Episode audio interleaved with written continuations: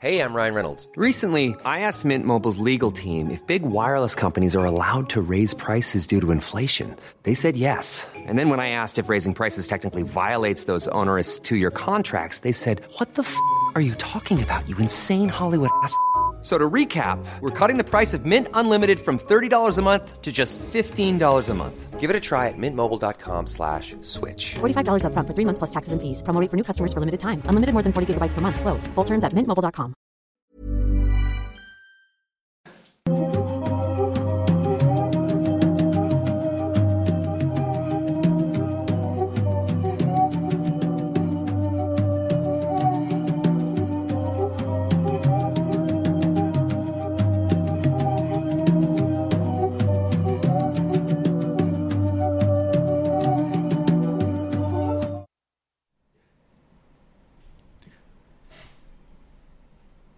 Hola a todos, ¿cómo están? Bienvenidos a Noctámbulos. Estaba esperando que Eddie dijera bienvenidos a Noctámbulos, pero no lo dijo, así que puede, no tiene estamos- micrófono. porque ahí está, porque no tiene micrófono hoy porque estamos de vuelta en la oficina, estamos de vuelta en este lugar donde nació Noctámbulos.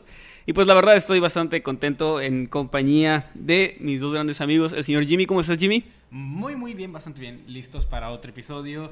Y es bueno estar aquí. Estuvimos la semana pasada, aunque Sí. con los disfraces no tuvimos tanto el tiempo para apreciar el hecho de que estábamos de vuelta donde todo comenzó. Pero ahora sí estamos ya como, como quien dice, en, en una reunión más rutinaria de noctámbulos y sí hace sentir un tanto de nostalgia. Es padre. Así es. El día de hoy tenemos un invitado muy especial, pero antes, ¿cómo está, señor Kevin García? Estoy muy feliz, como dijeron ustedes, regresar aquí se siente bien. Eh, se siente como los primeros noctámbulos, es como regresar a las raíces, está chido. Y pues nada, si nos morimos en unas semanas, ya saben que por qué fue, por estar aquí. Sí. Eh, pero tenemos un invitado muy especial el día de hoy, pero preséntalo tú. En, en esta ocasión acompañar durante todo nuestro programa, esperemos que se pueda quedar todo el programa, Drem, el herrero de la Forja de las Pesadillas, un canal con el que acabamos de colaborar hace poquito y que si quieren ver el video, pues ahí lo pueden buscar en YouTube, está bastante bueno, se llama Los Colores de la Muerte, si no me equivoco. Sí. Es un- una historia muy, muy interesante, muy buena. Y pues, Drem, ¿cómo, cómo estás?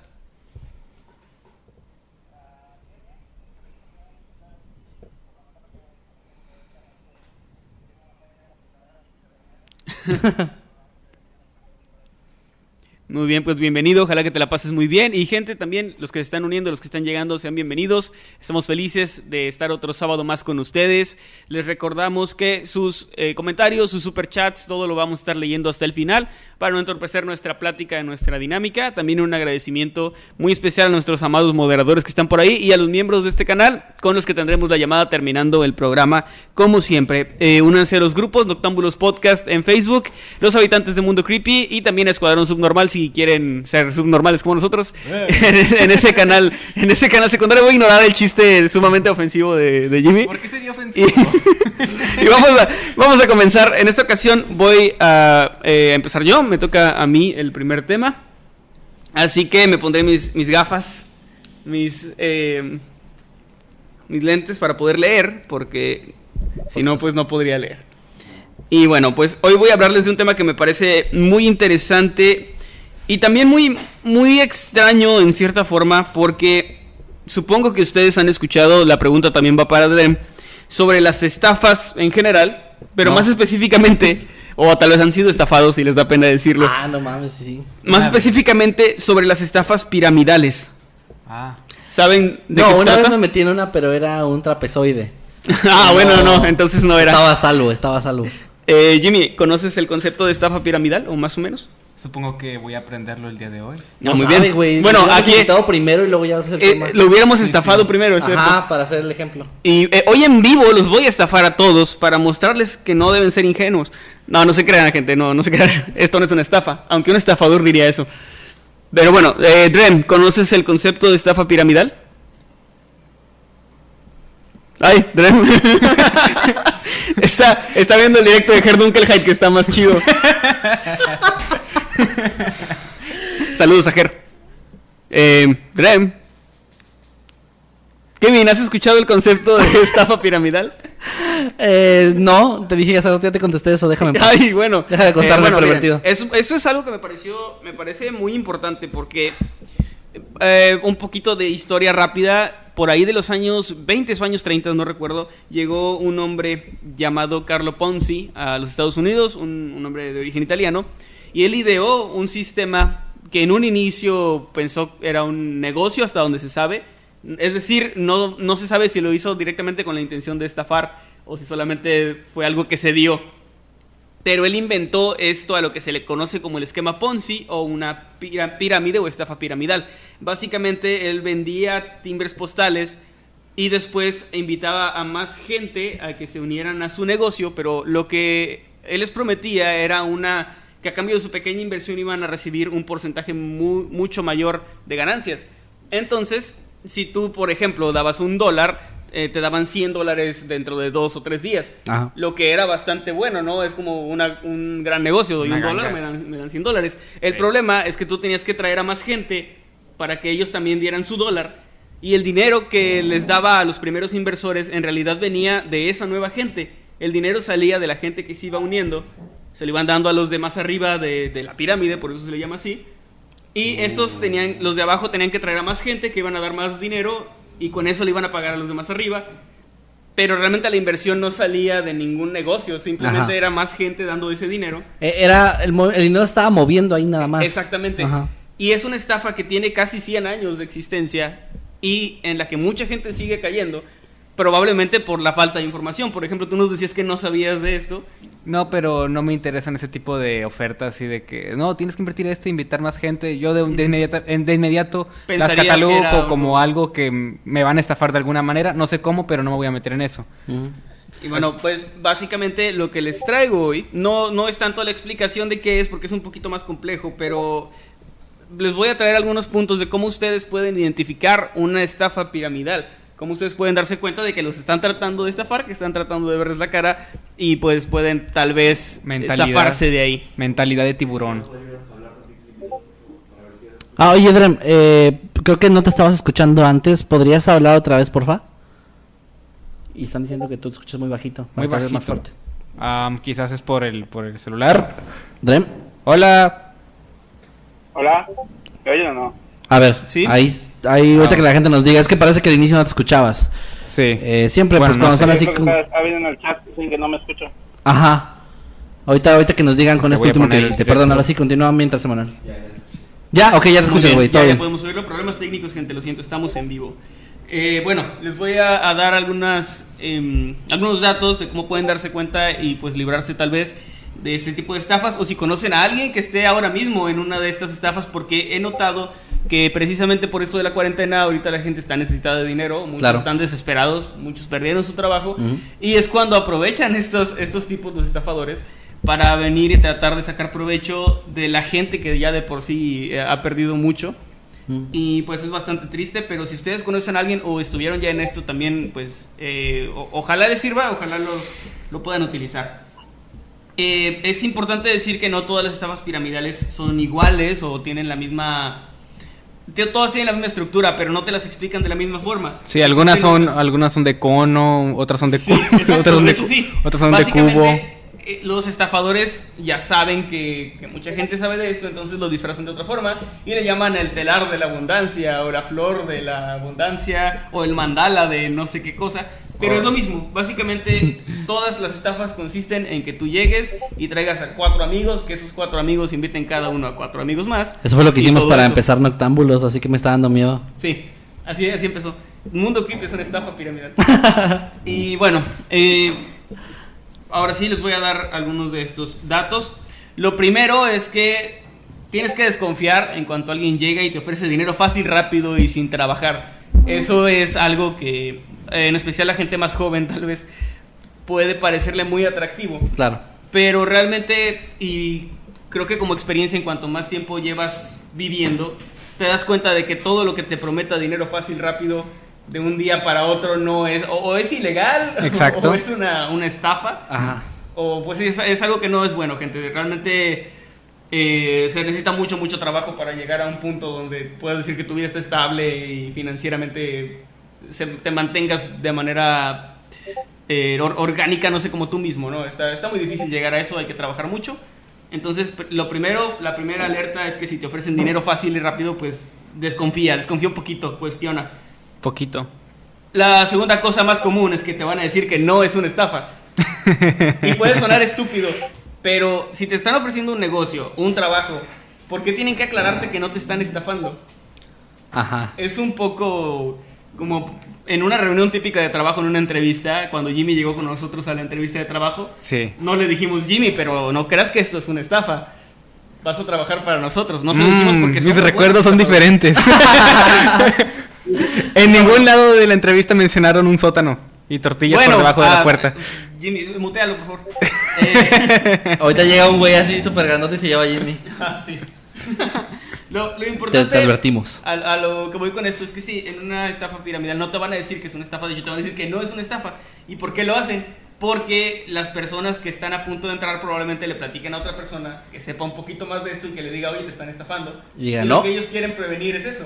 Me recuerda mucho tu tema de los de los este Las sectas, Yo sí. también me estaba acordando de las Me sectas. recuerda mucho eso de Utilizan técnicas muy similares de captación y tiene mucho sentido porque utilizan la naturaleza humana y van con gente necesitada, con gente que está desesperada a veces, prometiéndoles cosas inalcanzables. Y bueno, el, siguiente es el reclutamiento. Básicamente te van a pedir siempre que lleves a más gente. A veces lo disfrazan como con un producto. O sea, de, no sé, yo vendo chocolates, ¿no? Mi empresa es de chocolates, no es una empresa piramidal, pero te das cuenta muy rápido de que ganarías más dinero trayendo más gente que vendiendo el producto. Ok. O sea, yo te doy 10 chocolates y cuestan 10 pesos cada uno, ¿no? Ajá. Entonces, si tú los vendes todos, pues ganas 100 pesos. Pero. Yo me los si comería, tú- pero sí, te los comerías. Pero, si tú me traes a dos amigos, yo te doy mil pesos a ti. Te comerías a tus Y amigos. entonces dices. Y entonces. Ese no es el primer Emanuel. Suena como un negocio mejor, ¿no? Como de, oye, me conviene más traer gente y que me den mil pesos que ponerme a vender chocolates de puerta Claro. a puerta. Entonces, de esa manera lo disfrazan, de que no, este, en esta empresa vendemos este producto, pero realmente lo que están vendiendo o donde está el dinero para la gente es en traer a más gente. Y es, eso es una alerta, es básicamente ya seguro que estás en una estafa piramidal y que, te, que vas a salir perdiendo muy probablemente. El, el- otra de las técnicas que usan, que es de hecho lo, lo más peligroso de, esta, de este tipo de, de estafas, es que siempre por la naturaleza de la misma, de que tú tienes que llevar amigos, la gente que te lo ofrece suele ser alguien cercano a ti. Puede ser un familiar, puede ser un amigo, tu primo, qué sé yo. Alguien en que normalmente confiarías, porque esa persona realmente no tiene una mala intención contigo. Esa persona es también una víctima que te va a traer a ti a esa estafa y tú si caes vas a llevar a más gente y eso también termina porque van a terminar defra- defraudándose y perdiendo dinero y termina rompiendo esos lazos de amistad o, o si terminas peleándote con gente cercana a ti. Por Pero una duda, o sea, ¿qué tan difícil es hacer eso ilegal? ¿Cómo? O sea, ese Eh, tipo de esquema es ilegal. de O sea, negocio. el esquema es ilegal. Entonces, El problema es que es muy difícil a veces detectar ok. a, a quien lo inició. Porque si yo Ah, lo inicio, claro, claro. yo lo inicio y los recluto a ustedes, me dan su dinero, yo me voy a la mierda y ustedes reclutan a más gente y pasan meses Antes de que se antes vea la cadena, ¿no? Sí, antes de que alguien pierda realmente dinero. Mm. Porque llega un punto, hay, hay un cálculo matemático muy interesante donde en la pirámide hay primero una persona que llama a dos personas y luego esas dos personas llaman a cuatro personas y hay un nivel muy rápido donde se alcanza la población mundial y ya sería imposible que llegue más gente Wow. y es donde todo se, se rompe. Obviamente pasa mucho antes, porque siempre llega un punto donde ya no puedes traer más gente, la cadena se rompe y todos pierden su dinero. Bueno, no todos, los primeros, los que iniciaron no pierden dinero, pierden dinero los de abajo Los de hasta abajo, sí. porque se rompe la cadena. Entonces vamos al siguiente punto que es, siempre te muestran que los que te tratan de reclutar, que tienen una vida de lujos y de todo muy bonito, con autos, autos lujosos y ropa de marca y todo eso. Y es muy común también que lo disfracen como clases de algo. Es lo que están haciendo mucho ahora en cuarentena. Oh, es verdad. De, ah, te ofrecemos un curso. Y te cuesta dos mil pesos el curso, pero si nos traes a dos amigos es gratis. Y si nos traes a cuatro amigos, nosotros te pagamos wow. a ti. ¡Wow, qué Eh, dos mil ofertón! pesos, ¿no? Ay, Y suena como una gran oferta, pero realmente volvemos a lo mismo. Tu ganancia no está en el curso. A la gente le empieza a valer madre aprender lo que sea que te enseñe en el curso y empiezan a llevar gente porque es donde está la ganancia. Y terminan defraudando gente. Y eso es lo que ustedes ven ahí de que gana dinero desde tu casa con dos sencillas aplicaciones y todo eso. Y a esa gente... te encanta ser enemigos, ¿verdad? Eh, Sí. Y a esa gente que, que está ahí, Pues no que son te, enemigos muy que te trata de que digamos, reclutar, pero- que te muestran su vida de lujos, es parte de la misma captación. Es decir, a ellos les dicen que tienen que publicar que son muy felices con ese curso, aunque todavía ni lo tomen, y que les ha ido muy bien y que les ha dado resultados para que ellos traigan a más gente, aunque ni siquiera hayan hecho nada de, de lo que dicen. Ok. Y por eso les digo que va enfocado más como a la gente joven, porque también hay gente mayor que cae en este tipo de estafas. Pero siento que se aprovechan mucho últimamente de los que van saliendo de la universidad, los que van saliendo de la prepa. Es que es, es que es como, como la realidad, al menos aquí en, en México, es que cuando sales de la universidad, la verdad, por más preparado que vengas, es muy difícil que encuentres un buen trabajo con un buen sueldo. Tienes que empezar casi desde abajo, ganando muy poco. Eh, cuando te ofrecen, obviamente, una salida más fácil, te hace sentir como de, pues, es que, o sea, la verdad vale más a lo mejor mi conocimiento o, o mi astucia, lo que tú quieras, que mi propia carrera, o sea, o, que lo que, o, o en este país lo que mi carrera me está ofreciendo. Entonces, Claro. sí es fácil entender por qué la gente cae. Porque uno pensaría como de, oye, es muy obvio, pero es que no sabes, hay gente que está muy desesperada. Hay gente que, por ejemplo, se endeuda muchísimo en, en la carrera y piensan que van a recuperar pronto ese dinero trabajando y no, o sea, quedan endeudadísimos ellos o sus familias. Creo que eso es incluso más común en Estados Unidos. Sí. Que las familias quedan endeudadas por años y años por, por haber pagado una buena escuela y no, re- no regresan, ese, ese dinero no regresa porque no consiguen un trabajo que les dé mucho. Entonces están desesperados, están a veces en la bancarrota y pues Es una de las etapas más difíciles porque también cuando estás en la universidad o sales de la universidad, tus papás a veces ya están como en esta etapa pasando un poco a, a, a dejar de ser parte de, de- de la etapa laboral, ¿no? Ajá, Entonces sí. ya como que medio te toca a ti también empezar a aportar y tus papás a veces ya dependen de ti o empiezan a depender de ti. Sí. Y es un poco desesperante para mucha gente que no encuentra trabajo y que trata de buscar en estas eh, buscar una salida en este tipo de, de negocios que al final terminan eh, perjudicándolos más que ayudarlos. Y pues bueno, la siguiente, que es muy importante también, es que te convencen de que todos los demás, los que no están ahí, te tienen envidia y que van a tratar de no dejarte alcanzar tu potencial. Pues sí, es lo mismo de las sectas. Ajá, Es, básicamente. es igualito. lo Básicamente, siempre te van a decir eso. La gente que te va a decir que esto está mal y que es una pirámide y que vas a perder dinero, es gente que te tiene envidia, gente que te frena, que no te deja alcanzar tu máximo potencial y te- siempre utilizan como este, eh, en este siglo en especial, como que está muy de moda utilizar este tipo de cosas pseudo espirituales, de que el universo y ley de atracción y este tipo de cosas, para combinarlo con, con la vida de lujos. Ay, Dios. De que si tú deseas mucho algo, el universo te lo concede y que la gente negativa la tienes que sacar de tu vida. Y ellos ven como gente negativa a un güey que te dice, oye, creo que esto es una estafa piramidal y podrías perder dinero. Entonces, es una manera también como una doble barrera para evitar que si alguien, alguien llega y te trata de ayudar y sacar de ahí, tú lo veas como un enemigo, más que como alguien que trata realmente de, de que no pierdas tu dinero o de que no pierdas tu tiempo al menos Chale, qué feo. es una de, la- de las peores cosas. Y lo peor es que las estafas es uno de los delitos menos denunciados en todo el mundo. Porque a la gente le da mucha pena que la hayan estafado. A la gente Ay, le da no. pena quedar Le como tonta. Le da vergüenza ir a, a denunciar. Y muchas veces ni siquiera saben a quién denunciar. Porque como te digo, quien te invitó fue tu primo, tu amigo, algún ex compañero de la escuela, eh, tu compañero de, de Mundo Creepy, que trata de convencerte de vender productos naturistas. Son una mamada. Pero bueno, puede pasar, ¿no? No sé. Puede pasar. No sé, güey, no. Es- Y- Detalles y precios. Det- dice. detallitos. Son solo ejemplos. Son solo ejemplos. Y bueno, ya eh, pa- para terminar, pues ese es, es una pequeña, un pequeño consejo que es, pues estén muy alertas, les van a decir que no es una pirámide, que es un trapezoide, que es un círculo, que es, no sé, le van a, les van a decir un montón de cosas, pero generalmente son, son estafas, generalmente sí es muy raro. O diría imposible básicamente que alguien llegue de la nada y te ofrezca el secreto de cómo ser millonario en cinco minutos.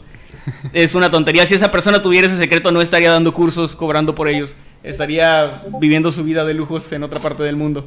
Así que. A menos que seas calamardo o esponja cuando le da un libro de cómo convertirse en un mesero de lujo en menos de 20 minutos. Y sí funciona. Pero- Y sí funciona. Sí, ese sí era el secreto.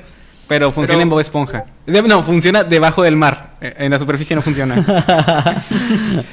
Pero, o sea, sí, como reflexión, solo hay que decir que nada que en serio valga la pena es fácil. Sí. Así que de ahí, de ahí agárrense para cualquier oferta que alguien llegue y les haga. Nada es fácil. ¿Les Todo- ha pasado? O sea, ¿a ustedes les ha pasado que alguien se les acerque y les ofrezca A, esto? a mí me han invitado varias veces. Sí, a mí también. de repente ex Contadas de ocasiones así. hace mucho tiempo. Mm. ¿Tú, Drem? ¿Te ha pasado? ¿Qué cosa? Es que de repente no se oye bien. Ah, lo de las estafas piramidales. Mm, A ver, deja pausa la creo otra que no, realmente no. Solamente que cuenten las, las de antes que mandaban correos por Hotmail diciendo que eran el príncipe de no sé dónde y que les mandaras dinero y no sé qué chingados. Ah, esa era mucho Sí, más directa. y- y- Ajá. Ese tiene otro nombre, no pero recuerdo. así como... ¿Mande? Es una estafa que es una modalidad de estafa que tiene otro nombre, pero no recuerdo cómo se llama. Es como estafa turca o algo así le llaman, no recuerdo. Ajá. Que es eso de que se murió un pariente súper millonario del otro lado del mundo y que necesitan que, que pagues unos gastos para que ellos te envíen millones de dólares. Ajá. Y pues bueno. Sí, eh, sí, eso, eso fíjate, eso me llegó a mí varias veces por correo. Lo bueno que nunca abrí los correos ni hice nada, pero eso sí me tocó mucho. La estafa piramidal como que no, realmente no. Ok. Y pues, bueno, ahí quedó el tema, gente. Nada más ese consejo. Tengan cuidado. No se enojen cuando alguien trate de ayudarlos y decirles que pueden ser- estar siendo estafados. Si alguien se toma el tiempo de decirles que, que algo podría ser malo o podría ser dañino para ustedes, es que esa persona mínimo les le importa, ¿no? O sea, se preocupa por ustedes. Yo creo que alguien que les tiene envidia o quiere verlos mal ni siquiera les hablaría o les diría. No, le- no, te, no te dirían. Sí, o sea, oye, oye, no emprendas ese negocio porque te odio. O sea, no, no tiene sentido. Eh, y pues bueno, ahí quedó. Era algo que tal vez, o sea, sé que no tiene nada que ver con cosas paranormales y así, pero se me hizo muy interesante hablar del tema porque he visto últimamente en mi círculo cercano a mucha gente que está como cayendo en este tipo de cosas. Y me Hubo por ahí uno que me contaste, ¿no? Que desapareció de Facebook ya. Sí, sí, no, y la verdad es que sí, es, sí, es bastante, es bastante feo. triste porque, te repito, es gente que tiene buenas intenciones. Es gente que realmente quiere salir adelante y pues se aprovechan de ellos y es bastante feo. Sí, hubo por ahí hace como unos tres años un ex compañero de la primaria que me habló eh, con eso, o sea, con esa idea yo le dije así como, no, no, no era muy cercano, así que sí le dije solamente como, de, no, no me interesa, y de que, pero no te interesa ganar dinero fácil, y yo, no, gracias. no". O sea, ni siquiera le quise explicar porque sabía que se iba a enojar conmigo y así, y de hecho sí se enojó como quiera porque me eliminó de Facebook. Ok. Y no sé si se acercó a otros ex compañeros, espero que no haya por ahí algo. Ah, mi De mi eso. esposa me, me platicó que también en su escuela, en un tiempo en su, en su salón, había ahí unas personas tratando de meter a otras personas como en algo así de, de que das dinero y luego a la otra semana ellos te dan mucho más dinero. Mm. Pero pues no, nadie aceptó. Así que... Qué bueno. Así que creo que esas personas pues perdieron dinero, los que estaban tratando de hacer A ver, eso. muchachos, voy a, a- a pararme un minuto. Voy a. Sí. Tengo un problema técnico. Ok, sí, Muy está bien. bien, está bien. Es que se colgó la llamada. Ah. Ok. y bueno, en lo, en lo que Jimmy vuelve de- de- del sótano. Eh, el sótano. Sí. Eh, pues bueno, ya ahora sí, esa Igual, es la igual conclusión. tema. Es la conclusión, así que seguimos entonces con, con tu tema. Sí, sí, sí, sí, en lo que, ¿Alguna- en lo que Jimmy vuelve. ¿Algún comentario, Drem? Ya volví, ya volví, ya volví. Creo que no lo escucha bien, dice. Si no nos escucha, ¿verdad? No muy bien, dice. Bueno, disfruten de su carita, gente. Ahí lo van a tener una hora y media. Ok, ya volví. ¿Ya, viste? Ok, Ya bueno, no hay bueno, va, problema. vale. Pues voy a dar mi tema entonces. Eh, ¿Algún anuncio antes de seguir? Para no... ¿No? No, ok, ¿todo bien? Va. Ok, yo traigo el día de hoy un tema sobre una desaparición misteriosa. Ya ven que a mí me encantan estas cosas. Sí, y que la gente se ponga triste. Que la gente se ponga triste y que se les baje el, el ánimo. Sí, por eso te ponemos no, en pero es medio. que si no hablamos de cosas así súper tristes, luego se enojan también. Es cierto, sí. Bueno, es sobre Rico Harris. ¿Les suena ese nombre a alguno de ustedes? Suena que era un hombre de mucho dinero. No Rico mames. Harris. Ri- eh, Ricky. Pero Ricón. no. No. Probablemente no, porque fue una, una estrella de baloncesto, pero realmente no estuvo en la NBA, entonces eso puede que tenga que ver. Él estuvo durante un tiempo con, ubican a los eh, Globetrotters de Harlem, estos eh, hombres que estaban con un traje tipo como de bandera de Estados Unidos y que hacían muchas cosas, muchas piruetas y eran muy espectaculares. En Los Simpsons sale en un capítulo Ah, que están nada más eh, moviendo el balón así y que Krusty apuesta contra ellos. Ah, es cierto. Y que sí. meten bien fácil una canasta, pero eran muy espectaculares ellos.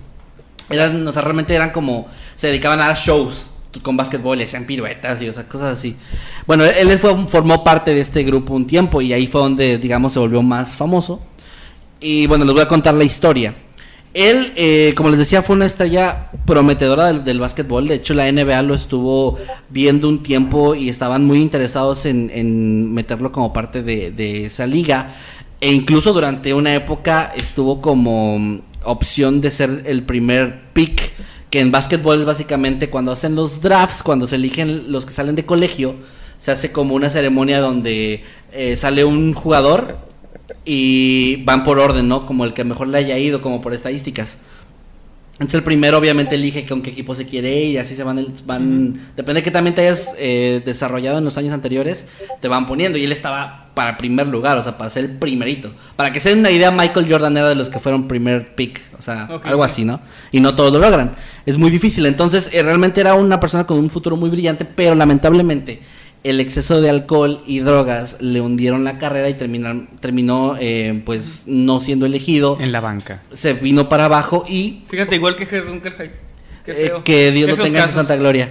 Eh, pero bueno, entonces esto fue en el año en la década de los noventas y esto lo fue lo que lo orilló a juntarse con los Globetrotters, que lo vieron, que vieron que tenía talento y que ya que ahí realmente no era algo tan disciplinado como la NBA, era más como les decía un show, pues lo reclutaron un tiempo, pero igual eh, tuvo por ahí un problema de lo mismo de alcohol y drogas y luego tuvo un accidente en la cabeza que lo incapacitó y de plano se salió de esto.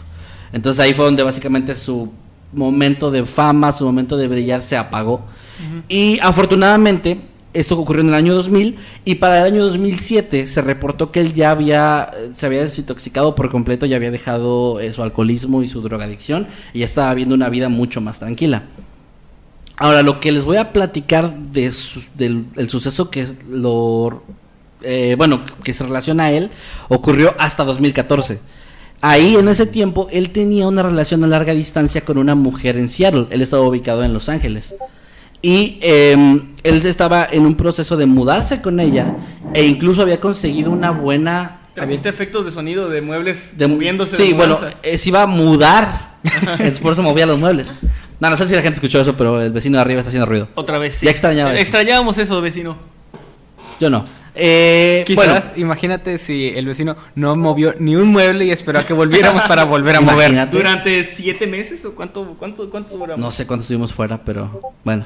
Saludos al vecino de arriba y al vecino de abajo, que no tenemos, pero también se oyen ruidos bien culeros abajo del suelo. Sí, del suelo. sobre todo cuando... Ese es mi cuarto. Ah, con razón. Son alaridos de hambre. Bueno, entonces él se va a mudar para allá y empieza a hacer todo el proceso de mudanza y todo esto. E incluso consigue una entrevista en Seattle, una entrevista de trabajo, lo cual ya está, o sea, él de verdad estaba teniendo como un reinicio en su vida. Y decide ir a Alhambra, en Los Ángeles, para visitar a su familia antes de mudarse, porque él ya se iba a ir permanentemente y parece que había tenido como problemas en su infancia y en su adolescencia con su familia y quería como hacer un cierre, o sea, como que él quería intentar que las cosas quedaran bien. Estoy haciendo las cosas correctamente. Ajá, entonces él va con su familia, tiene una visita muy breve con ellos, ve a su mamá, ve a su hermano, a, otras personas, y pues finalmente ya emprende camino hacia, hacia Seattle.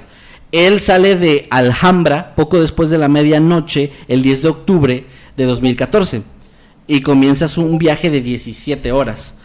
Eh, la entrevista de trabajo que él tenía estaba programada el día siguiente por la mañana, o sea, el día 11.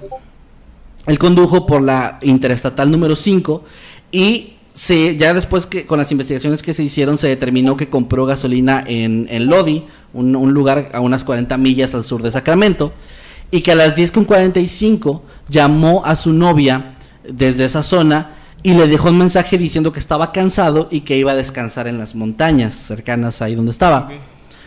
A las 11.15 apagó su teléfono y desde ahí nadie ha sabido nada de él. Desapareció por completo.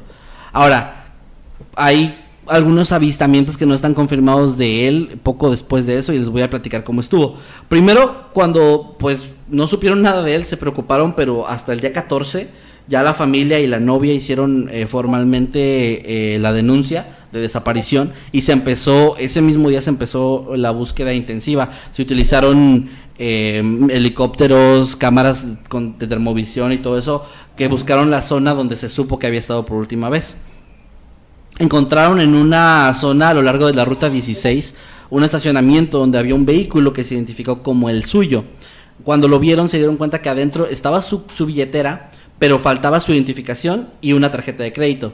También había un par de botellas, una de licor llena y una vacía que olía al mismo licor, o sea, había estado bebiendo.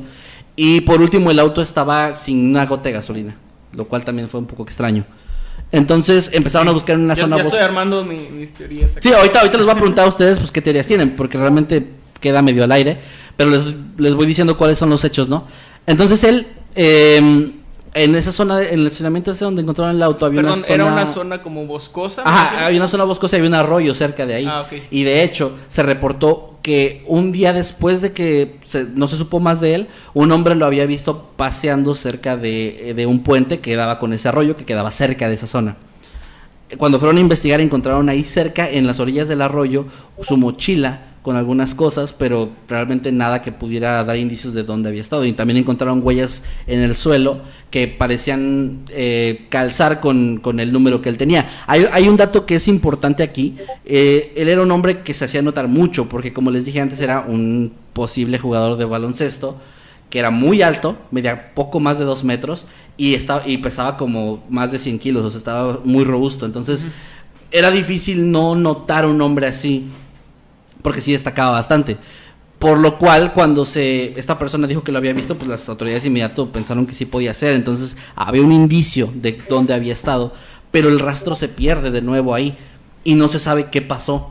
Lo único que se supo después es que hasta una semana después de su desaparición, cuando ya incluso se habían llevado el vehículo de, de ese estacionamiento, un hombre dijo que lo vio llegar a ese lugar como buscando su auto, no lo encontró y se volvió a ir. Pero ahí se abre una teoría de que tal vez él había estado una semana en el bosque, pero sin suministros, que se supiera, sin equipo de campamento ni nada, o sea, como que se metió al bosque y salió después de una semana, buscó su auto y al no encontrarlo pidió como eh, aventón en la autopista, en la interestatal, y, y pues a lo mejor se fue con alguien, pero realmente esta persona no vio más, o sea, solo lo vio irse, ¿no? Es como la teoría que se armó. Y ya de ahí, o sea, de ese punto que les estoy platicando en adelante no hay nada. Se han hecho, se hicieron en su momento investigaciones exhaustivas en toda la zona. Se buscó, se buscó durante días con eh, perros que eh, de esos que son como espe- especiales para olfatear gente, y todo. No se encontró. El hombre sigue desaparecido hasta el día de hoy y ni siquiera se ha encontrado su cuerpo, lo cual también es un tanto extraño. Eh, ¿Hablaron o no sabes si hablaron con la novia? Sí, pero ella realmente no tenía más información que la llamada que le hizo y pues por lo que se supo, o sea, ellos estaban bien, como les decía, él estaba a punto de mudarse con ella, no había ningún problema. Se, se barajeó durante un tiempo la posibilidad de que su alcoholismo haya regresado y esto le haya provocado una especie de depresión o algo similar por lo de las botellas, que se supone que estaba eh, desintoxicado Desintoxicado. y se encontraron estas botellas, entonces estuvo bebiendo, pero no sabe por qué. no sabía que lo hubieran atacado ni nada. No, también se, eh, fue parte de las teorías que tal vez fue víctima de asesinato, pero no había pues suficientes pistas para, para irse por ese lado. Porque, pues por ejemplo, que su auto estuviera abandonado ahí, ok, pero lo de la billetera es extraño porque se llevó una tarjeta y su identificación. Entonces, ¿para qué usaría justo esas dos cosas? ¿O por qué no llevarse la cartera completa, no? Es como... Exacto, es que es muy específico lo que pasó. Entonces, sí hay un montón de cosas que dan idea de qué pudo haber pasado, pero el caso es muy extraño por todo esto. O sea, como que nada cierra y, y más bien las cosas que fueron surgiendo solo abrieron como esa esa posibilidad a, a muchas otras y muchas otras que pudieron haber sido. Y pues realmente hay gente de los detectives que estuvieron en esto que piensan que podría seguir vivo, que tal vez tuvo alguna especie de, De colapso. Sí, de colapso o algo así, y que tal vez estuvo vagando durante mucho tiempo en el bosque, tal vez llegó a algún lugar, alguien le dio aventón, tal vez no lo han reconocido. O sea, hay muchas cosas, pero todo queda en teorías, lamentablemente. O sea, no, ni se puede confirmar que está muerto, y, y no se puede confirmar tampoco si sigue con vida en alguna parte. Porque creo, y lo que les decía antes, es que el dato que no encaja bien con que ande por ahí, que nadie lo haya reconocido, es que era muy alto, muy grande. Es un hombre que reconoces, que se te queda. Entonces, no sé. Eh, la historia lamentablemente ahí queda. Es un tanto corta, pero se me hizo muy interesante por las Sí. circunstancias que rodeaban Y el caso. puede dar para muchas teorías. Yo tengo dos principales. ¿no? Venga, venga, las escucho. Muy bien. La- lo primero que pensé es que podría haber llegado. O sea, que no se haya dado cuenta por alguna razón y su auto se quedara sin gasolina. Mm, Y entonces, obviamente, al no poder avanzar más, habría tomado su, su tarjeta y su identificación como para ir a buscar ayuda o, o no sé, o sea, como algo así. Y que pudiera haber sido atacado por algún animal, ya que era una zona boscosa, Mm. o atacado por alguna persona. Pero eh, no me cuadra que no, que no encontraron rastros de eso, como de lucha, de violencia cerca de ahí, nada de eso, o sus, sus restos, ¿no? sí. La otra es, eh, que haya tenido esta especie de colapso y se haya perdido en el bosque y pues que haya caminado tanto que se haya muerto como en una zona muy demasiado dentro de- del bosque, porque lo raro es esto de las botellas. Sí. Si, si- si ya no, si ya no bebía y ya había cerrado los ciclos y estaba como en un viaje ya de nuevo comienzo, se me haría muy extraño que justo durante ese viaje recaiga en el alcohol, pero pues había botellas ahí. ¿Qué tal, qué tal si hizo algo? ¿Cómo? ¿Cómo? ¿Drem? Drem. Drem. No nos No, escucha. no, No. no. Ah, continúa, continúa. ¿Qué tal si algo pasó durante, durante su recorrido? ¿Qué tal si hizo algo malo? Podría ser. Es que algo malo que ¿eh? quizás no quería hacer, pero terminó haciendo. ¿Qué tal si, a- o sea, y no es por, ojalá haya pasado, no, para nada, pero ¿qué tal si atropelló a alguien? ¿Qué tal si hizo algo? Pero creo que si hubiera, o sea, hubiera existido un reporte, ¿no? De que por esa zona atropellaron a alguien y que el Además, conductor huyó. el vehículo no estaba bien. O sea, no tenía nada más que el hecho de que Mm, estaba a mí- a mí me sonaría- bueno, bueno, a quizás, que hizo quizás- algo. sí, que hizo algo, ¿no? Quizás no, no, no necesariamente que atropelló a alguien, Ok, sí, Ajá, sí, sí. pero que hizo algo que lo llevó a recaer tanto y al punto de querer perderse algún tipo de crimen o, o algo que, Es que- lo haya afectado mucho. Podría ser simplemente el hecho de haberse detenido en una tienda y estar solo, como a miles de kilómetros de todos, y de repente ver ahí alcohol y ser como que, ah, se me antoja un trago, ¿no? Y, y de, y de repente es como, puta madre, y entonces compra una botella o compra algo pequeño y luego al beberlo a lo mejor se le antoja ir por algo más grande. Al estar manejando ebrio, se pudo haber quedado sin gasolina y luego estando ebrio aún, tratado de salir a algún lado y luego perderse simplemente por no estar en sus cinco sentidos, que también es otra posibilidad. Hay otro dato que ahorita estaba checando minutos y se me olvidó comentar. Que es que en la mochila encontraron el teléfono que contenía fotografías de él en el arroyo. O sea, como que él se las había tomado.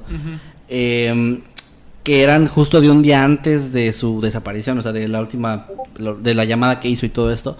Y en ellas él estaba haciendo poses como en broma, jugando cerca del arroyo, se veía como contento y como lanzando piedras, cosas así. Y realmente después de eso apagó el teléfono, como les dije, y pues ya no se supo más, pero eso también era algo un poco confuso porque no cuadraba con el hecho de que estuviera teniendo un colapso mental o una depresión. Bueno, la depresión tal vez porque la gente actúa raro antes de cometer actos suicidas, pero, Ajá. pero aún así, como que no cuadraba tanto que tampoco dejara ningún mensaje, o sea, es como... Y hay, hay otra teoría que tengo ahora, que puede ser, eh, o sea, él, él hizo todo esto de cerrar ciclos, de ir con su familia, Ujú. Se cortó el que es lo que la gente se cortó el pelo, se pintó de, de- de azul. Eh, no, es, otra, es otro tipo de ciclos. Ah. Entonces, él probablemente podría haber estado pasando por esta etapa donde la gente piensa quitarse la vida y, o fingir su propia desaparición o muerte, que también podría ser. Sí. Porque a lo mejor sí tenía su novia y eso, pero tal vez él quería en realidad empezar de nuevo y pudo haber hecho este plan demasiado elaborado para simplemente perderse. Tiene sentido. Y ha pasado. Es que aparte tiene sentido con la historia detrás. O sea, el tipo, por esos problemas de drogas y todo eso, perdió una oportunidad grandísima de pertenecer a la NBA. Que, pues, si se había preparado tanto, supongo que era como parte de su sueño y todo esto. Y aunque tenía la buena oportunidad en Seattle de la, en la entrevista de trabajo, tal vez era como esas cosas que no lo llenaban y estaba como constantemente con esto, ¿no? O sea, sí, sí- sí tiene sentido que se haya tenido como una recaída de alguna forma y que esto lo llevara a alcoholizarse y tal vez por haber pasado tanto tiempo, porque eso también lo he escuchado mucho, cuando pasas mucho sin tomar, pierdes esta como habilidad de, de aguantar el alcohol y te, te emborrachas más rápido, pierdes el control, entonces sí podría ser por ahí de que incluso no necesariamente un intento de suicidio o de desaparecerse y que la gente no supiera más de él, sino tal vez simplemente como dejarse llevar y perderse, que también es muy común, o sea, porque es una zona boscosa bastante grande. Sí. Entonces, por más, eh, yo estaba leyendo comentarios de en la publicación de donde lo vi, de que decían, es que es un hombre muy grande, ¿cómo no lo pueden encontrar en el bosque? ¿No? Y es como, pues sí, pero es que es un bosque grandísimo, o sea, por más grande que sea una persona, se, se han perdido aviones, o sea, se han perdido cosas gigantes que no se ven, eh, o que son difíciles de, de identificar, pues una persona en un bosque es... Y además, como dices tú, o sea, puede ser un animal que lo haya atacado. Claro. Y si un animal lo atacó y como un oso o algo así que se alimentó de él, pues menos vas a encontrar. O sea, está difícil. Entonces, realmente es un caso sin salida. O sea, hasta ahorita no hay nada nuevo. O sea, lo, lo- lo más reciente es eso que les dije de, de ese último avistamiento. Y de eso dio como un poco más de teorías de que tal vez se fue con alguien y pues fue víctima de un asesinato, cosas así. Pero todo queda en lo mismo. O sea, todo queda en un no se sabe nada. Ah, hay un caso, me recordó un poco muy interesante de, no sé si recuerdan a Olivia Newton-John, la que salía en, en Vaselina. Sí. Eh, esta chica, bueno, ya de señora, se, se casó, bueno, era novia de un, un tipo que era camarógrafo. Y él un día se fue a pescar con varios amigos, con veintitantas personas en un barco. Y cuando volvieron ya no estaba. O sea, se dieron cuenta de que él había desaparecido. Entonces la policía investigó, ninguno lo vio caer al mar, ninguno, o sea, no, no había rastro realmente de que él hubiera, de que le hubiera pasado algo, simplemente desapareció en algún punto, lo perdieron de vista. Ajá. Y esto fue como en 2005, por ahí de 2008, después de años de búsqueda, lo declararon ya muerto. Ese señor luego se volvió a casar y todo. Y en el 2014 más o menos lo encontraron vivo en México, así en una playa de México. En una nueva vida porque tenía un chingo de deudas y había fingido su propia desaparición. Oh, wow. Pero ni, si- o sea, obviamente no había avisado ni a su familia, ni Claro, a su claro. esposa o novia. Era como de a todos. ah, va- matarte a esa persona que Ajá, eras, ¿no? O sí, lo declararon muerto, o sea, realmente, Wow. y se murieron sus deudas. Y pues eh, está, está bastante interesante porque sí Estafó puedes pensar, sistema. sí puedes pensar como de, oye, pero eh, no es realista que alguien termine con toda su propia vida y no le avise a nadie. O sea, y, y- y finja su propia muerte, pero ha pasado y puede seguir pasando. Mm. Wow. Quizás es más común de lo que creemos, solo que nadie se entera. Sí, sí, pues es que eh, hay muchas cosas que pasan. ¿Esto, ¿Cuántos años pasaron? ¿Qué año dijiste que Pues fue 2005, me parece que desapareció. Como nueve y apareció años. en 2014. Y eso es suerte, o sea. Sí, o sea, fue, fueron nueve años. Pues sí. Y pues nada, ahí queda el tema. Realmente, no sé si alguien, alguno de ustedes tenga alguna otra teoría o algo que. Mm. Todo se vale en casos así de abiertos. Drem. Drem, ¿nos escuchas bien? Ah, sí estaba oyendo, pero la verdad estaba metido en el chat. Ok. bueno, hay, hay que platiquen con Drem en el chat. ¿De qué estaban hablando otra vez? bueno, no, eh, está bien, pues bueno, ahí, que- queda ahí- el tema. ahí queda mi tema entonces. Muy bien, muy interesante. Realmente, como Muy dijiste, fue como, como muy compacto, pero dio para, para buena plática de teorías. Y lo, Ahí, y, lo, comenten. y lo mejor es que no es tan oscuro como otros que has traído. No, no, ahora sí traté, traté de Está, está traer. ligerito el octámbulo. Pues porque no se sabe, pero luego traigo una actualización si sabe algo. Quizás fue víctima de algún culto Ajá, pagano asqueroso. Oscuro. Pagano asqueroso. Pero, Eh. Jimmy, pues tu tema. Ah, Venga. ok. am, pues, ¿cu- ¿cuáles son las para- palabras ap- apropiadas para comenzar? No traje tema. sí, es- quizás esa sea la. No les voy a las mentir. palabras más-. Y so- El tema nunca existió. Jamás hice el tema. No, yo les vengo a hablar acerca de algo que no pasó, pero que se tenía contemplado que pasara. Suena, suena raro, pero va a tener mucho sentido ahorita que, que entremos de lleno al tema. Y quiero preguntarles a ustedes, ¿cómo, cómo, ¿cómo reaccionarían si un día despertaran en un universo alterno donde el famosísimo Apolo 11, la misión donde finalmente el ser humano llegó a la Luna, hubiera sido un fracaso? ¿Cómo creen que sería ese mundo? Wow, yo, buena pregunta. Yo creo que eventualmente hubieran hecho un Apolo 12, que a lo mejor lo había logrado, y si no, un Apolo 13. O sea, yo creo que es que los, los gringos estaban en una carrera espacial. Pero- perder ellos hubieran llegado tal vez los rusos, ¿no? Pues que sí hubo antes otros fracasos, ¿no? Sí, por 10.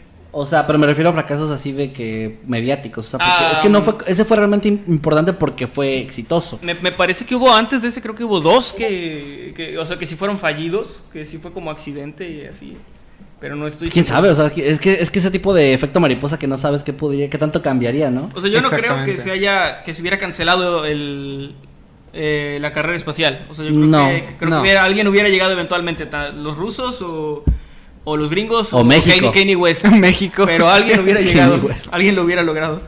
Sí, alguien lo hubiera logrado, pero las implicaciones hubieran sido lo totalmente lo diferentes y quizás la manera en que hubiéramos, lleg- hubiéramos llegado igual habría sido distinta. Todo es como tú dices, el efecto mariposa. Y de hecho esto no es algo que descon algo que no haya contemplado la NASA o el gobierno en esos años. Ah, llegar a la NASA, llegar a la NASA, llegar a la Luna era una meta que se tenía desde hace muchos años, ¿no? Ah, obviamente al final todo estaba bien, estaba bien caliente por, por la carrera espacial, pero pero todo esto comenzó con el, con el discurso que dio John F. Kennedy en el año 1962, me parece, eh, en un discurso muy importante, no recuerdo ex- exactamente cuál, pero él dijo, en los próximos años llegaremos a la Luna. lamentablemente, pues pasó lo que pasó con John F. Kennedy y fue hasta el año llegó a la luna. 1969 cuando fue bajo el cargo de, de Richard Nixon, bajo la presidencia de él, que finalmente se logró. Pero, ¿qué pasaría si les dijera que había un discurso preparado por si esta misión fracasaba? Oh, tiene chido. mucho sentido. Ok. Es, es- es algo que tiene mucho sentido. Es una de esas cosas que tú Era no te un pastel de al menos lo intentaste, Ajá. pero que también tenía lo de felicidades. lo Ajá. lograste. Memes por si llegamos a la luna. Bueno, sí, tenía la carpetita de discurso por Básicamente. si fracasamos, discurso por si Como llegamos. los memes, ¿verdad? Así como. Sí, como la carpeta de los memes. Sí, sí, sí, sí, sí. Eh, parece chiste, pero es anécdota. Este, este, este discurso existió y fue Wow. escrito por William Zafire, quien es el que escribía todos los, discursos que Nixon decía. Así que naturalmente este le tocó también. Y en un momento vamos a, vamos leerlo para que podamos reflexionar en, en lo que viene. Pasaron 30 años después de, de- de que la, la misión del Apolo 11 fuera exitosa. La historia ocurrió tal y como la conocemos. Fue como quien dice un final feliz en esa misión. Incluso volvimos a, volvimos a la luna un par de veces más. Pero luego nos dimos cuenta También de chidas que... las misiones con final feliz. Sí, pero bueno, te hace olvidar un poco las que no tuvieron un final feliz. Touché. Fue, eh, fue hasta el año llama Blue 1999 que este discurso se dio a conocer.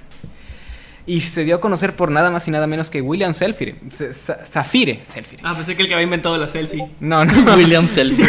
William Selfie, no. William, William Zafire, el creador del, del, De los zafiros. del discurso, Emanuel. Ah, ok. y lo dio a conocer en un en una entrevista para la a ver para la NBC donde dio a conocer la información que, le- que les estoy dando ahora, que este discurso se planeó desde hace mucho tiempo debido a que no se, se tenía esa incertidumbre de si iba a ser un éxito o no. Y lo curioso de este discurso es que está capturando ah, como si los astronautas hubieran hubieran quedado atrapados en la luna, no tanto What? no tanto durante el despegue. O sea, como eh, estaba Se había planeado podido por si, volver. sí, por si se quedaban allá y no, no volvían. Qué interesante, o sea, qué horrible, pero qué interesante hubiera sido si eso hubiera pasado. Está, está muy raro porque hay protocolos y de esto no, estuve buscando mucha información pero no hay nada público. Pero se sabe que países como Estados Unidos tienen protocolos para todo. Para zombies, ¿no? Ajá, que tienen Ah, así sí. de, esto es lo que vamos Es a hacer verdad. si llegan y nos invaden los aliens. Esto es lo que vamos a hacer si hay una epidemia zombie. No tiene sentido, güey. O sea, no tiene nada de malo estar Si preparado. llega, si tendrán algo para si, si llega Godzilla o un monstruo gigante. Eh, no, eso es Japón. Ah, bueno, sí. Japón estoy seguro que sí están preparados, güey. Es, es más, estoy seguro que Japón tiene mechas avanzados así de listos, güey, para pelear contra un kaiju. Aquí también tenemos, ¿no? Hay, hay- hay gente muy meca que... Hay gente muy meca, sí, pero no tiene nada que ver. Bueno, Y no están preparados. Continúa, Jimmy. Ok, ok, ok. Um, sí, estos, esto porque la NASA tenía la confianza de que todo durante el despegue iba a salir correctamente. Obviamente nunca se sabe al 100% que va a salir todo bien, pero ellos estaban como que confiados en que el, el- el- el despegue iba a ir ¿te conforme que lo uno de los planeado. así antes de- del despegue, husmeando en una oficina, se topara con ese discurso? Eh, lo lamentamos, se quedaron atrapados en la luna. A la madre. ¿Pero a qué te refieres? Después... o sea, no, no, antes. antes. Digo, ah, ya voy a la luna. Pero primero voy a visitar a mis amigos aquí en las oficinas de la NASA. Y de repente se topa en un escritorio con el. Bueno, no era tanto en la NASA, Con- era más por el- el lado del- del gobierno. Sí, más burocrático. Sí. Bueno, voy a visitar Más a como Forrest. Gump, así de voy al baño. Ajá, y se topa con el. sí. Bueno, am, también, también cava. William también dijo que este discurso, si llegaba a pasar, se tenía que dar hasta después de notificarle a, a las esposas de, lo, de, de Neil Armstrong y de Edwin Ardin, que era, lo- era su acompañante, ah, porque pues imagínate, la esposa Sí, enterarse por la enterarse tele, por la por la televisión sería algo de muy, muy mal gusto para, para ellas, Claro. precisamente. Y pues no veo la necesidad de prolongar esto más. Vamos a leer un poco de este discurso, A ver. el cual siento yo que va a ser muy interesante. El destino, y bueno, ya, imag- imagínense con voz presidencial. Bueno, a ver, dilo como El es presidencial. presidente de película de cuando todo valió verga, ¿no? De- Ajá, sí, a ver. Así, eh, queridos compatriotas. Sí. Queridos compatriotas. La lagrimita. Imagínense escenas de, de gente estadounidense viendo así abrazados. Ajá, ah, viendo, no, no, gente, gente estadounidense, no, güey. El Dalai Lama también y todos ellos viendo a cómo Estados Unidos nos salva. Ah, sí. Y con ya deja Jimmy que... música de Aerosmith. O, al final, o- o- es lo que iba a decir, como al final de esa película donde todos están viendo al cielo. Bueno, vamos a, a continuar. El destino ha ordenado que los hombres que fueron a explorar la luna, a explorar en paz, se quedaran en la luna para descansar en paz. Estos valientes hombres, Neil Armstrong y Edwin Aldrin, saben que no hay esperanza para su recuperación, pero también saben que su sacrificio arroja esperanza para la que humanidad. Estamos dispuestos a aceptar. Y quizás ellos gritando, no. Ellos dijeron, y cito, estamos bien, viva América. Un video de ellos, ¿no? Pero con subtítulos porque no sé de lo que dicen. Y acá en subtítulos de am- amor a nuestra patria. Lo aceptamos con dicha. Ay, diablos. Lamentablemente creo que tienen razón. Sí nos podemos reír porque no se murieron. así Sí, no que- se murieron. está- Sí, es un ya se universo murieron, ¿no? alternativo. Pero- Ah, ¿Neil entonces Armstrong no. ya se murió? Sí. ¿Neil Armstrong ya murió o no? Sí, sí, Mm. sí, sí. ¿Sí? sí. Ah, bueno. ¿Cómo? Pero no murió ahí. No, no murió en la luna. Pero... Pero igual murió diciendo hombres- viva América. Vamos a continuar. Vamos a continuar. Perdón. perdón, perdón. Estos dos hombres están entregando sus vidas por el objetivo más noble de la humanidad. La búsqueda de la verdad y el entendimiento. Serán llorados por sus familias y amigos. Serán llorados por su nación. Serán llorados por los pueblos del mundo. Serán llorados por una madre tierra que se atrevió a enviar a dos de sus hijos a lo desconocido. En su exploración, incitaron a la gente del mundo a sentirse unidos. En su sacrificio, se atan más estrechamente a la hermandad de los hombres. En la antigüedad, los hombres miraban las estrellas y veían a, los, a sus héroes en las constelaciones. En los tiempos modernos hacemos lo mismo, pero nuestros héroes son hombres épicos de carne y hueso. Otros lo seguirán y seguramente la encontrarán el, encontrarán el camino a casa. La búsqueda de la humanidad no será negada, pero estos hombres fueron los primeros y seguirán siendo los primeros en nuestros corazones. A partir de ahora, todo ser humano que mira la luna en las noches sabrá que hay un rincón de otro mundo en el que siempre estará la humanidad. Sabrá que hay dos muertos ahí arriba, pero está muy cabrón. Ese es el discurso que se tenía Está preparado. muy, está muy bien hecho el discurso. O sea, sí está, se nota que sí lo prepararon con bastante. Con bastante antelación. Pero sí está. Es que también es cierto algo que ellos sabían el riesgo, ¿no? Claro. Ellos sabían que gastaron millones y millones para enviarlos y que si se- algo pasaba no había manera de enviar otras personas inmediatamente a salvarlos. No, sí, se sabe, se sabía. O sea, era una, una misión con demasiado riesgo. Ni siquiera se me hace cruel de parte de ellos tener ese discurso. O sea, es- está bien, o sea, es que tenían que estar listos para todo. Eh, Era mejor eso que no tener nada listo y preparar algo rápido y que a lo mejor no, como dicen ustedes, no hubiera esa mm, eh, meticulosidad. ¿Se imaginan llegar a, lleg- llega el presidente? "Am, chicos, Tengo una buena y una mala. una buena y una ¿Se mala. imaginan que se traspapelara y leyera el discurso, este Cuando- discurso en lugar del bueno? O sea, cuando sí llegaron. No mames. que anunciara que se van a quedar allá y los astronautas escuchando. ¿Qué? Enlace con el presidente. Ellos están dispuestos a quedarse ahí, no pueden volver. Pero sí funciona. wow, no, está, está muy ¿Habrá- interesante, o sea. ¿Habrá otro discurso por si había seres en la luna o algo así? Estaría interesante, Oh. porque no sabían realmente lo que había, o sea, No, había pues no. especulaciones, pero... eh, me hace pensar qué, tal, qué otros discursos se han preparado en la historia. O sea, así que similares, o sea. O hay cosas que no se pueden saber, ¿no?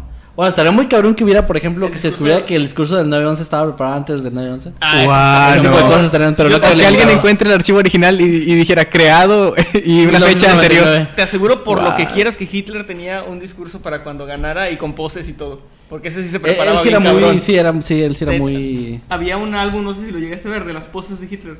No, no lo llegué Le a ver. pedía a un ayudante que le tomara fotos posando para ver cómo se veía dando sus discursos y cómo hacerlo de la mejor manera posible. Wow. Era un gran eh, orador, o sea, como que tenía un- habilidad en ese sentido. En exclusiva, Emanuel está apoyando a Hitler. No lo estoy apoyando para nada.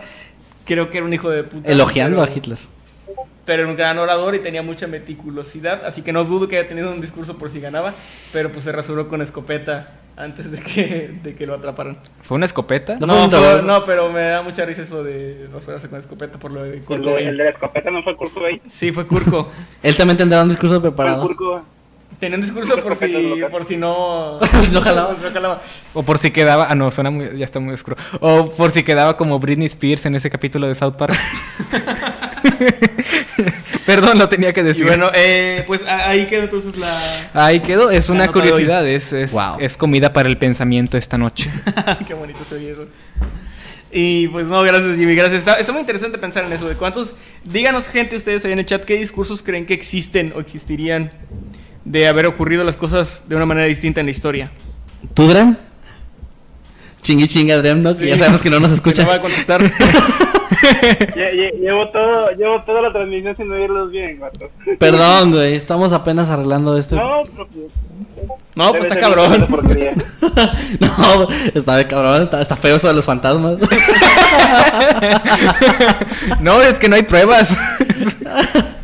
no, está bien. No, discúlpanos que no pudimos eh, coordinar esto.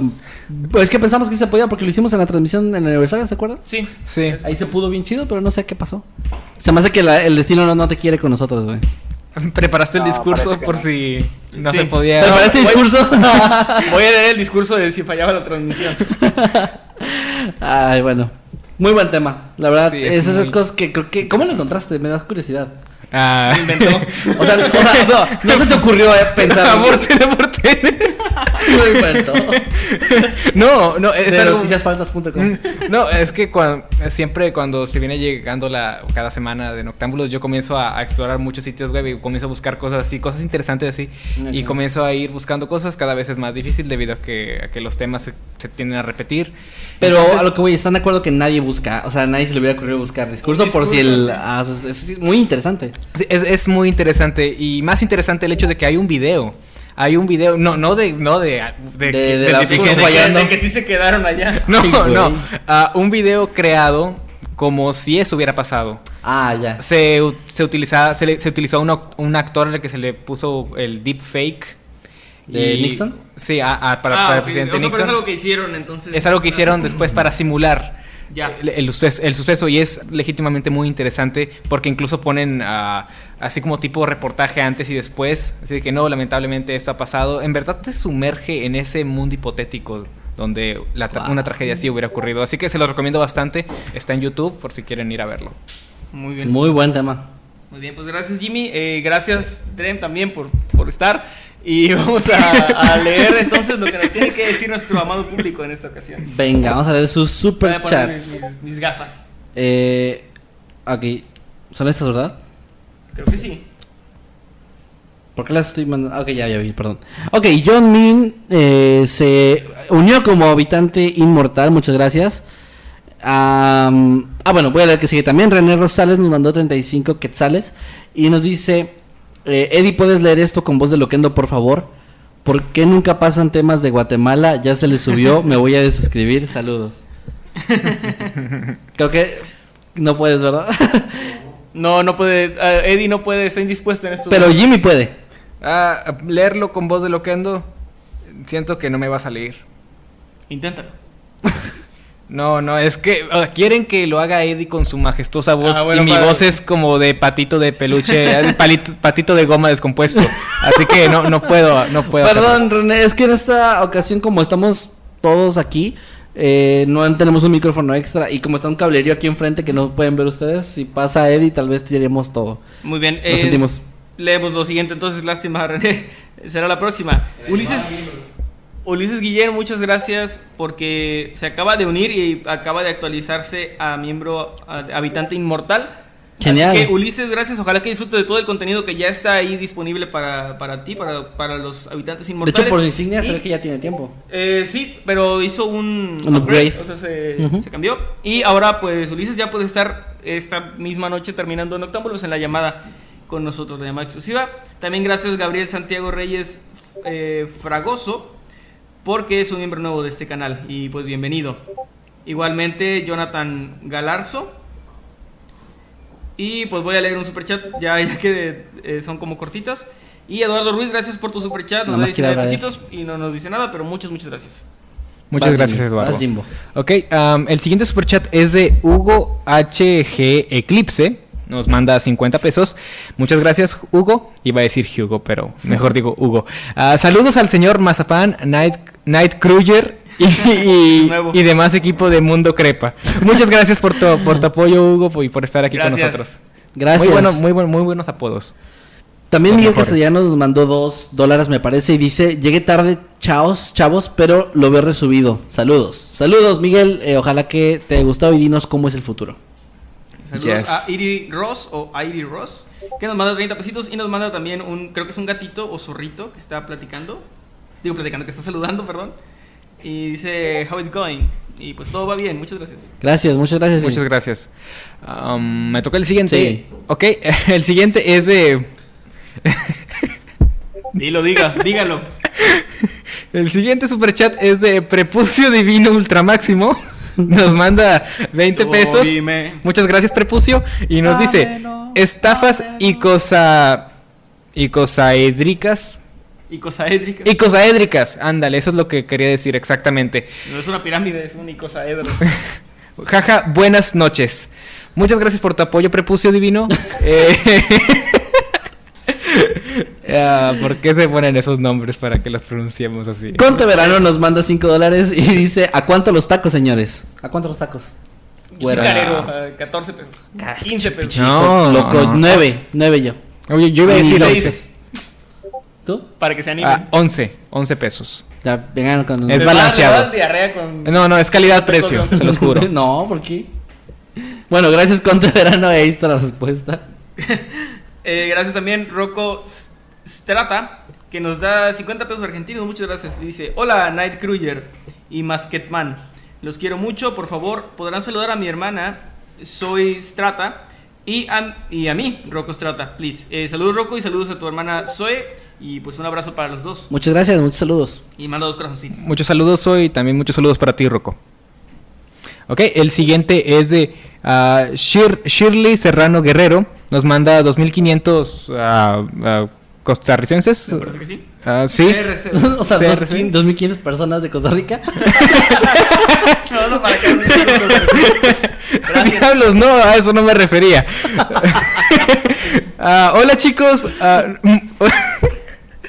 Hola chicos, mi cumple ya pasó, fue, eh, fue el día 2, pero igual si me pudieran felicitar y saludar, ah, es que me lo pasé sola, pero ustedes me Ah. animan, los quiero. Ah, qué Ah, mal. muchas Ah, muy mal. felicidades. Felicidades, Shirley. Felicidades, Shirley. Y pues este año ha sido difícil para todos los cumpleaños, o sea, para todo el mundo. Sí. Pero, sí, sí, así. Pues ya esperemos que el próximo eh, Sea difícil. mejor, sea, Sea mejor. mejor, sí. ojalá que estés muy bien y que te la pases bonito en lo que resta del año. Mañana no me uniré, pero estaré cerca del club de los 27. Ah, mañana cumples años. Sí, ya 27 Es y cierto. pues espero no, no unirme al club. ¿Y qué tiene que ver con el superchat de Shirley?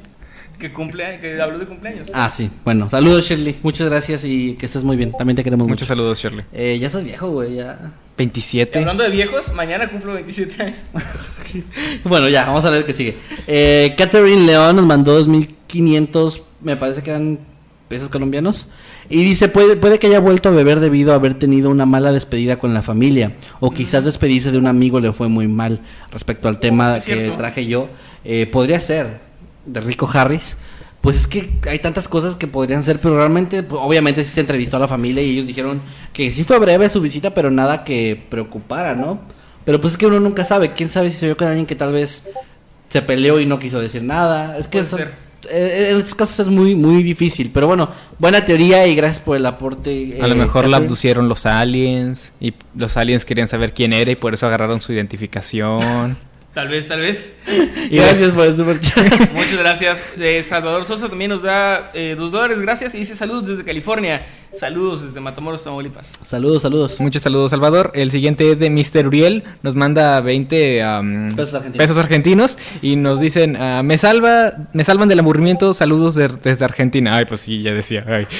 Muchas gracias, Mr. Uriel, por el apoyo y por estar aquí con nosotros. Y qué bueno que no estás aburrido gracias a nosotros.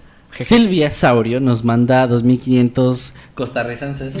Y- es que no, no sé, es que no siempre es pesos. Son colonos, son colonos. Son, son colonos, sí, por eso Eh, no, no lo ah, dije. bien. dice, a una prima le invitaron a La Nube. Me dolió ver su cara cuando le dije que era una estafa. No sé qué es La Nube. Pues es, es que hay muchos Como nombres. es lo que te decía, que le llaman la flor de la abundancia, el mandala, la. qué sé yo, o sea, no- la nube no lo había oído. Ok, Pero pues- sí, hay, hay como. le- siempre le ponen un nombre diferente. Porque es como, no, esta no es la flor en la que tú caíste, esta es la nube, ¿no? Es, Claro, es como parte de lo mismo, de la evolución. Y aquí nos mandan un montón de spam, gracias a Eddie, de, De la carita. ojito, boquita, ojito. no sé cómo se llama eso, pero gracias por el spam. Ey, por cierto, antes nada más, antes rápido, eh, ya lo anuncié para los miembros del nivel inmortal en la videollamada de la semana pasada. Y seguro ya lo vieron ahorita en el chat, pero ya YouTube nos dio otro espacio para un emoji más. El El, emoji último, nuevo. el último que teníamos listo, que es el emoji de Jimmy Rambo. Ese es el último que faltaba y ya está ahí para los que sean miembros, desde los miembros de Habital Infer- eh, Habita- Habitante Infernal, perdón, ya pueden usarlo y está pues muy... Ya pueden spamear con puros Jimmy Rambos. Ahí spamen en el chat, por favor. Y pues nada, nada más quería hacer ese aviso de que ya está. Muy bien, también Ulises Guillén, gracias, nos manda 5 dólares canadienses. Dice, grande Jimmy, presidente dando su discurso fúnebre. Oh, diablo. Es el cierto, presidente es dando su discurso. Sí. Eh, vas, Jimmy. Ah, ok, ah, el- este también viene de Ulises Guillén y dice, apoyando a los saludos del público, saluden porfas a Aria B y a Saru Hernández, a Aria B, a muchos saludos, Saludos. muchos saludos Ari, Saludos, y Ari. también a Y Saru Saru Hernández. Saru Que también. siempre los vemos por ahí, son nombres que Sí, ya, ya los ubico. ubicamos. Muchas gracias. Sí, y y Ulises, también, gracias. Como sí, muchas gracias Claro. Ulises. Eh, ¿Es el último que tengo? No, no, falta uno más. Eh, Silvia Saurio nos mandó mil colonos y dice un Colones, discurso... ¿Colones? Ah, no. Costarricense. O Perdón. colonos de... Costarricenses. Eh, de- y dice un discurso por si muere el presidente. Ah, eso Debe haber. ¿eh? Wow, eso sí sí debe debería Pero de ya, haber. ya estará escrito para cada presidente o habrá uno en general. Como Pues, de cuando murió cuando Kennedy, falleció, ¿Pero eh, quién da el discurso? ¿El vicepresidente? el vicepresidente. sí. O un discurso por si cierta persona vuelve a ganar la elección. Bueno, eso sí los tiene preparados, ¿no? Sí, eso los posté en Twitter. Pero a lo que voy es que, o sea, será como el mismo discurso, pero con una barra en blanco para poner el nombre del presidente, o cada presidente nuevo le hará un discurso nuevo. Yo creo que debe ser nuevo. Pero qué, para- qué- para qué creepy, ¿no? Se- o no, para mí sería más creepy si nada más cambiaran el nombre. No, para mí el espacio en blanco es el motivo de la muerte. Que fue, que fue. Que murió de- a causa de... Se ahogó, se ya. ahogó con un chorizo. Entendí esa referencia. Bueno, ok. eh, pues Eh, está. gracias, Silvia. Gracias, André Grijalva, que nos manda 20 pesitos. No nos dice nada, pero se, se agradece infinitamente. Y también a Catherine León, que nos manda 2.500 pesos chilenos, si no me equivoco. Y dice: Buenis, quería mandarle Ah, un sí. saludito a mi amigo Ángel Espinosa de Chile, porque, porque sé que los ve. Y dice que con cariño el aporte. Y Ah, gracias. de Ubu. Era pues chilenos y esa dije colombianos, perdón. Ah, muchas gracias, Catherine. Ah, Gracias, el, si- Catherine. el siguiente superchat viene de Jesse L. Nos manda dos dólares. Muchas gracias, Jesse. Y nos dice: Hoy es un día de celebración en, en Estados Unidos. Ah, en Estados Unidos. Sí. Ah, bueno, pues ah, no, no quiero Pues sí, meterme es en la gente tipo se- de No, pues felicidades a los Felicidades a los que- Pero, pues Ajá. bueno, es un día Los importante. Vamos a decirlo Claro así. sí. Es un día importante. felicidades a los demócratas y pues ya a la, a la próxima republicanos. Analí Castillo nos mandó, hijo de puta, Ay, nos mandó 20 Le volteó el pesitos y, dice- y puso buenas noches nada más, pero puso un emoji de Manuel, uno mío y uno de- el del Rambo El Jimmy. nuevo. Ay, Gracias Analí, muchas gracias por ese gracias, gracias por su apoyo. También gracias Patricia Jara que nos manda eh, 3.900 pesos chilenos. Dice, saludos chicos. ¿Están seguros de que es el vecino el que mueve los muebles y un fantasmita? Creemos creer que sí. Eh, eh, estaría chido ir ahí arriba y a lo mejor que no haya nadie, ya lo habíamos comentado creo. Ya lo habíamos dicho. que sí. no hay vecino, ¿no? Ah. Que, el, que el güey que me cobra aquí el agua no es no existe. este, Ah, vas, y el siguiente es de Patricio Delgadillo. Nos manda 20 pesos. Muchas gracias, Patricio. Y nos dice: Sáquense una chichi para imaginarme la otra. A ver. Pues mira, yo pongo Para- super chat lo que sea. no, eh, en el en el habitante fetichista, ya lo dijimos. entonces ahí nos ahí, sacamos una chichi para que se imaginen. para que se imaginen. No, ahí no se tienen que imaginar nada. Nada, literal. Nada. Nada. No dejas Nada. espacio Tenemos para la las cámaras imaginación. ¿Por qué? Ya Eh, no va a ser detrás de cámaras, ahora va a ser la cámara detrás. Case. Est nos mandó 20 pesos y dice, llego tarde, los veo en mi trabajo nocturno XD. Eh, Case, pues no te preocupes, ahí lo puedes ver el inicio en la retransmisión. Gracias por el apoyo y pues suerte en tu trabajo, que todo salga chido. Gracias. Muchas gracias y también gracias a Angélica ah, Arciniegas. Así niega. Arciniegas porque nos manda cuatro mil pesos colombianos, Colombianos, sí, sí, eso sí. Y 4,000 hace rato colombianos. que no los oí en vivo, dice, los extrañé, besos y una muy de besos. Ah, gracias. Muchas gracias, Angélica. Muchas gracias, Angélica. Y el último es de Jesse L. De nuevo, muchas gracias, Jesse. Nos manda dos dólares y nos dice: ah, Tron cogerá sus tiliches porque perdió. Adiós, Tron. ¿Quién sabe quién sea Tron, verdad? Ah, Pues, es- es- eh, no, pues este, será la próxima. sí. Patricio Delgadillo nos volvió a mandar otro super chat y afortunadamente no nos pidió nada, que nos saquemos nada. No nos pidió Solo nada nos sexual. mandó 10 pesitos y muchas gracias Patricio por Quizás eso. es para la otra, chiche. Ah, probablemente. pues bueno, ya te Y, quedamos pues, mal. Gente, pues muchas gracias, gracias a todos. Vamos a leer unos comentarios. Sí, claro, claro, vamos a ver. Eh, Drem, ¿quieres ayudarnos leyendo algún- algunos comentarios? Ya que estás al pendiente del chat. ya que tú sí estás al pendiente del chat. ah, pero en el chat de Ger. Algo que quieras leer. ah, es que es el chat de Ger.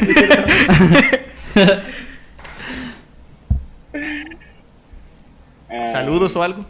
¿Algún saludillo que quieras mandar? Saludos a Cubita de Hielo que me ha hecho plática aquí en el chat y a varios de los, a varios otros que también, pero no puedo verlos todos porque se me da muy rápido el chat. Soy muy boomer para esto. Por dos. Te están felicitando mucho, ¿eh? En el chat a ti. Ay, muchas gracias. adelantado. Gracias, gracias. ¿Estamos a qué? ¿Tres horas de tu cumpleaños? Más o menos, sí. ¿Por qué no trajimos pastel o algo, Maltesa? Pues no, no se Ah. acordaron, por eso. Eh, es que te Por sentaste- lo tuve sentaste que sobre el decir yo pastel. para que se acordaran. Sí, es que... No, perdón. Es tan intrascendente en mi vida. Lo, lo sé. Que tan intrascendente que me regalaste un... Bueno. Bueno, es que ya tengo coraje contigo desde que... Eh, Carla, Eri, saludos desde Ecuador, siempre los veo, felicidades por el programa, gracias Carla. Sara Hernández dice, ha llegado el momento de confesar, yo fui la que dijo que se disfrazaban de Rambo, Dinosaurio y Doctor Simi. Ok, Ah, wow, bueno, pues ahí está. Ahí está la culpable.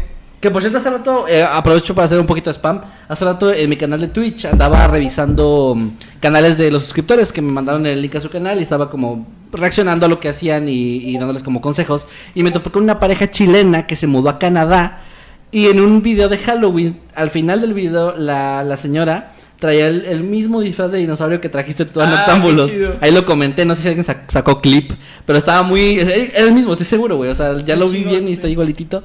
Y pues ahí la gente estábamos platicando. Y por cierto, síganme en Twitch que hago transmisiones seguido. Y Ya. Muy bien. Y pues bueno, mando algunos saluditos a Aria B, a Ya Ramos también, a Axel MC también. A Mundo Creepy. Ah, A no sé. Prepucio Divino, Ultra Máximo, un gran saludo, un, un besito. A Saludos a Kazuki Lazul, Lazuli también. Eh, que le regaló una tanga a Manuel, dice Cross Z. No, fue mejor que eso. Y pues gracias, saludos a todos los que piden saludos. Ey, no puedes aplicarla a Yoshimitsu ya la nunca más. apliqué, es muy tarde. Nadie puede. puede hacerlo, solo él. Eh, ¿Algún saludo que quieras mandar, Giri? Pues hay que saludar a los que están pidiendo saludos, pero sí hay que hacerlo, no solo decirlo.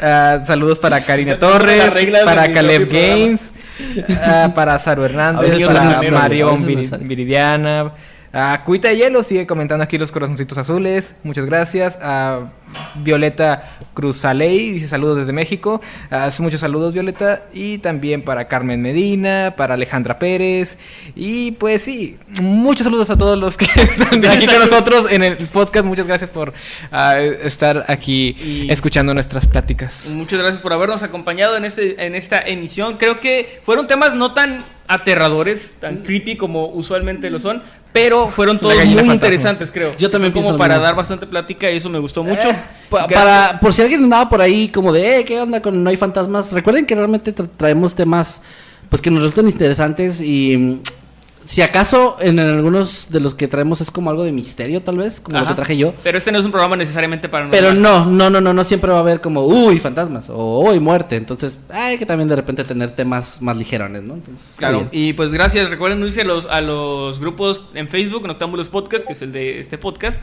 a los habitantes del mundo creepy y también a Escuadrón Subnormal. Únanse a esos grupos. Gracias, Drem, que estuvo aquí como invitado slash público interactivo con nosotros. Como, eh, pues gracias, espero que le hayas pasado bien, Drem. Yo creo que no, Ah, pero... Sí, me la, me la pasé bien. Honestamente. sí, Por, por un compromiso, eh, sí, sí. Sí, no vuelvo a venir pinche programa culero.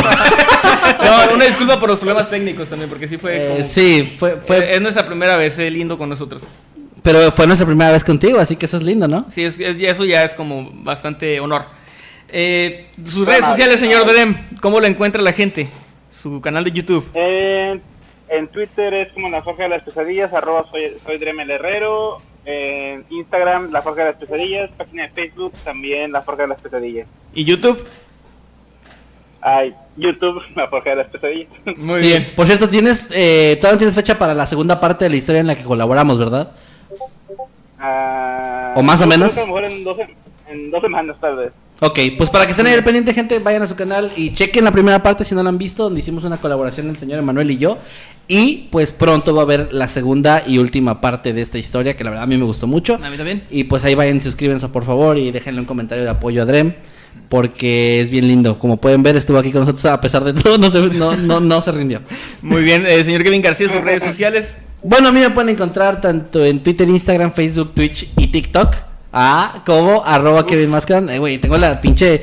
Todas mis redes son iguales, güey. Tengo esa pinche bendición. Síganme por ahí, en donde ustedes quieran. Pero si me siguen en Twitch, los voy a querer todavía más porque es donde estoy incursionando eh, ahora, actualmente. Llevo apenas dos streams y me ha ido bastante bien. Entonces, gracias por su apoyo y por su cariño. Y nos vemos para allá. Muy bien, señor Ginny. A mí me pueden encontrar tanto en Twitter como en Instagram como arroba. Y también pueden encontrarme en YouTube como Little Jimmy donde subo videos relacionados con videojuegos por si ese es un tema que les interesa. Yo no tengo TikTok y probablemente nunca lo tendré, así que por ese lado... lo Cielos, qué siento. boomer. Míralo, Míralo qué. F.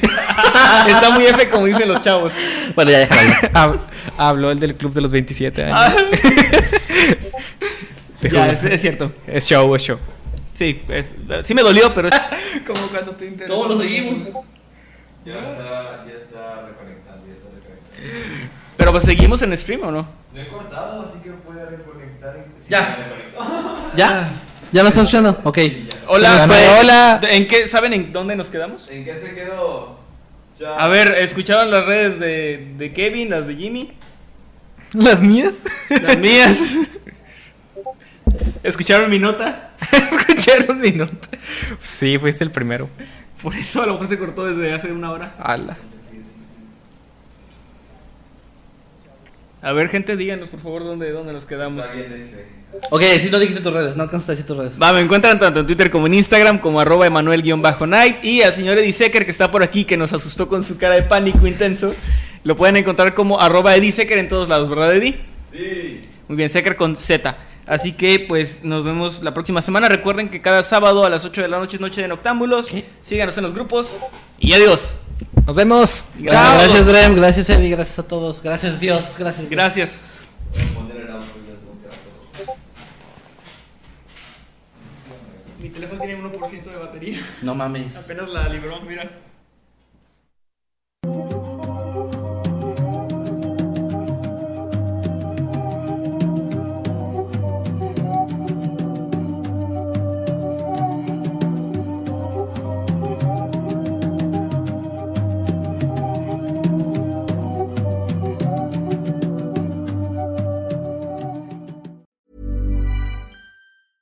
Planning for your next trip?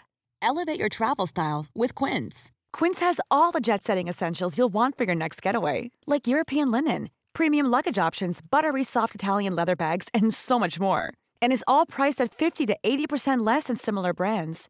Plus, Quince only works with factories that use safe and ethical manufacturing practices. Pack your bags with high-quality essentials you'll be wearing for vacations to come with Quince. Go to quince.com slash pack for free shipping and 365-day returns.